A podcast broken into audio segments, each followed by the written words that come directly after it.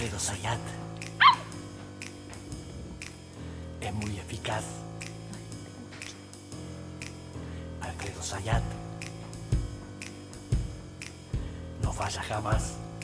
¿De qué habla? ¿De qué? Hoy de asado. Te habla de economía, números, bursátil, bolsa, valores, dónde ¿Dónde ponerla, dónde sacarla, dónde... Alfredo Sayat. Tómate un champán. Señor Alfredo Sayat. Bueno, eh, saludo. Buen día, buenas Buen tardes, día, ya buenas noches no, no a hace todas falta, y ya todos. está. Nos queda este, ¿Habló Cristina? Habló Cristina, ¿Y sí. ¿Qué pasó? ¿No pasó nada? Sí, algo Sí. pasó, siempre, pasó. últimamente cuando hablo algo sucede, empiezan a bajar ministros, correrse. Se mueve un poco el tablero.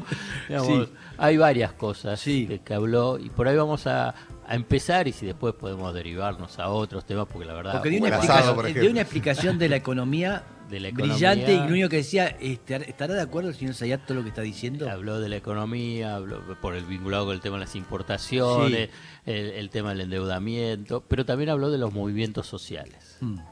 Y el tema de los movimientos sociales vamos a tratar de abordarlo no unidimensionalmente, decir bueno o malo, ¿viste cómo es el tema? Planero, no es trabajo, no se estigmatiza, digamos, claramente está puesto de esa forma binaria en el análisis general. Yo me esquivo eso, esquivo eso porque la verdad es no entender la complejidad que tiene, primero, el mercado laboral en Argentina, porque son parte del mercado laboral, hay que decirlo, el mercado laboral, que está fragmentado, que es heterogéneo, que está precarizado y con niveles muy bajos. Y cuando digo que está fragmentado es que tenés trabajadores formales, tenés informales, dentro de los formales hay diferentes niveles salariales, depende de la actividad económica, dentro de la informalidad pasa lo mismo, pasa lo mismo. Bueno, entonces hay una cuestión que es cómo interpreto ese mensaje de, de Cristina, primero político, después está lo económico, social y después está lo que es la gestión, la gestión de gobierno. Yendo a lo político, claramente todo el discurso, esto sí, claramente es una interpretación rápida mía a nivel político, es parte de pensar el 2023, campaña electoral, tratar de ordenar el, el- el mensaje hacia la sociedad, fundamentalmente a su base electoral, y a su base electoral, teniendo en cuenta las tensiones al interior del frente de todo. Porque fíjate que repitió, me parece, fueron dos que dijo que la unidad no está en discusión. Sí, Lo que Terminó está- con eso, sí. Claro, lo que está es decir, bueno, ¿cuál es la- el contenido de esa, eh, de esa unidad?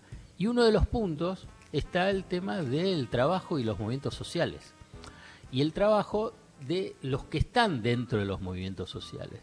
Y la verdad que se me- merece el debate al interior también de los movimientos sociales e incluso dentro de los barrios. Más allá de que ha sido efectiva la campaña de estigmatización vinculado con el tema de los planeros, porque ha sido efectiva cuando vos tenés todos los medios, sí. en los propios barrios empieza a haber tensiones entre quienes reciben, si querés, algún programa social o son parte de programas sociales y quienes no lo reciben. Eso es una realidad, para algunos quieren ocultarlo dentro de lo, digamos, de los que analizan qué es lo que pasa con los movimientos sociales, lo tratan de, eh, eh, de minimizar, pero la verdad hay una tensión muy fuerte. Yo lo que quiero decir, hay una tensión muy fuerte en las bases, digamos, en los que hablamos de los sectores vulnerables, quiénes reciben y quiénes no reciben. Entonces es dentro de esa conciencia de base existe decir quién trabaja y quién no trabaja, porque ha sido efectiva la intervención de la derecha sobre qué es lo que pasa con los planes sociales. Y aquí es decir, y, y son sectores sociales que son víctimas de precisamente de ese discurso de derecha.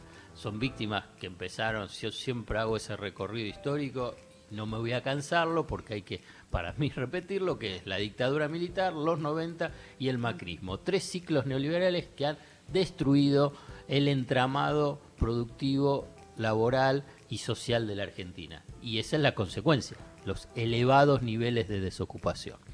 Entonces, y a nivel de la fragilidad laboral, la fragilidad del mercado laboral. Bueno, Cristina claramente y esto ya no es interpretación, es deducción en función a, ese relato de su parte del discurso, cuando termine diciendo, bueno, el peronismo es generar trabajo, va a ese a esa a esa tensión que hay en las bases cuando dice que es trabajo Mm. y no es planes, ¿entendés? Sí. Porque ¿a quién se está dirigiendo con eso? No se está dirigiendo a la clase alta y a la clase media, se está dirigiendo a su base electoral diciendo nosotros somos trabajo, Sí. no somos planes. ¿Por Sí. qué? Porque está esa tensión en esa base. Entonces, por eso te digo el tema electoral. Y segundo, claramente después ya al interior de la coalición de gobierno, cuando termina en esa parte del discurso, Perón y Evita, si Evita viviese, mamita, mamita, mamita, Sí. a ver, ¿qué movimiento social Sí, inmediatamente se Pérsico. estaciona? Claro, Sí. el movimiento Evita. Sí. ¿Por qué? El movimiento Evita, y ya estoy hablando al interior de las internas de la coalición de gobierno, son el grupo más importante o uno de los importantes de apoyo de llamarlo el albertismo de Alberto Sí. Fernández. A quien le está pidiendo, Pérsico es un funcionario del Ministerio de Desarrollo Social Sí.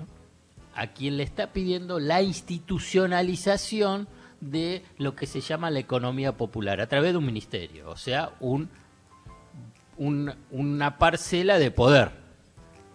Entonces Cristina ahí está diciendo, no lo tercericen, no es que hay que generar un- una, un- un- una estructura dentro de eh, el poder ejecutivo ahí. Entonces esa discusión política al interior. ¿Te das cuenta? Hay una discusión política hacia afuera, hacia su electorado, una cuestión interna, Interna.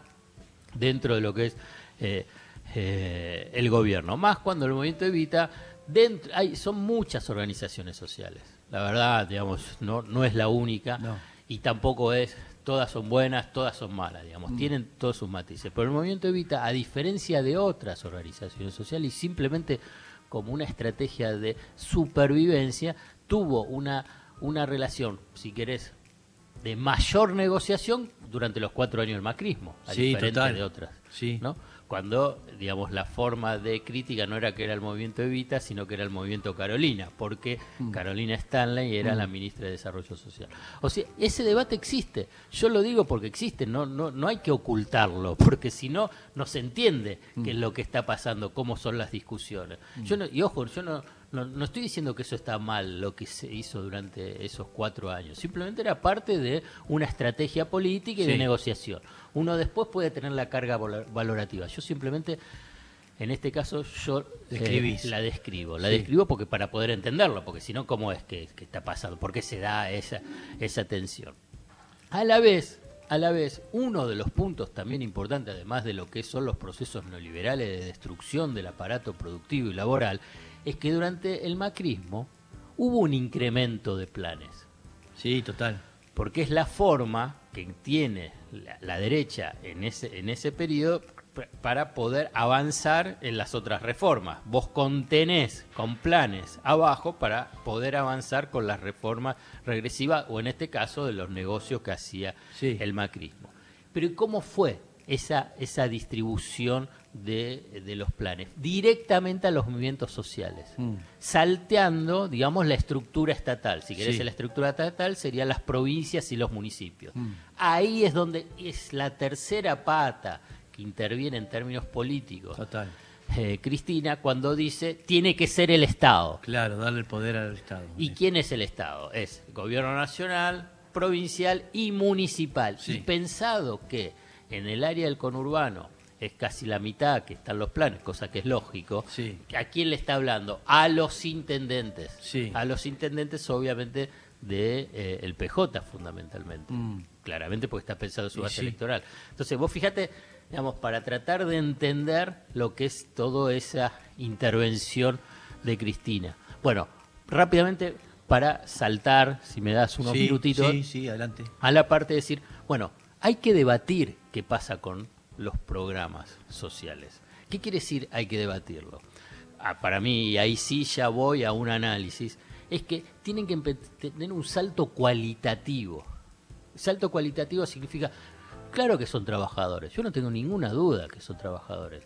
Hay tra- y por eso yo lo primero que mencioné es un mercado laboral fragmentado, precarizado, Eh, y, y claramente son trabajadores, trabajadores que fueron excluidos, trabajadores que eh, perdieron la posibilidad de mejorar su calificación eh, laboral y educativa. ¿Por qué? Precisamente los, pro- por los procesos neoliberales. O sea, son víctimas. Ok.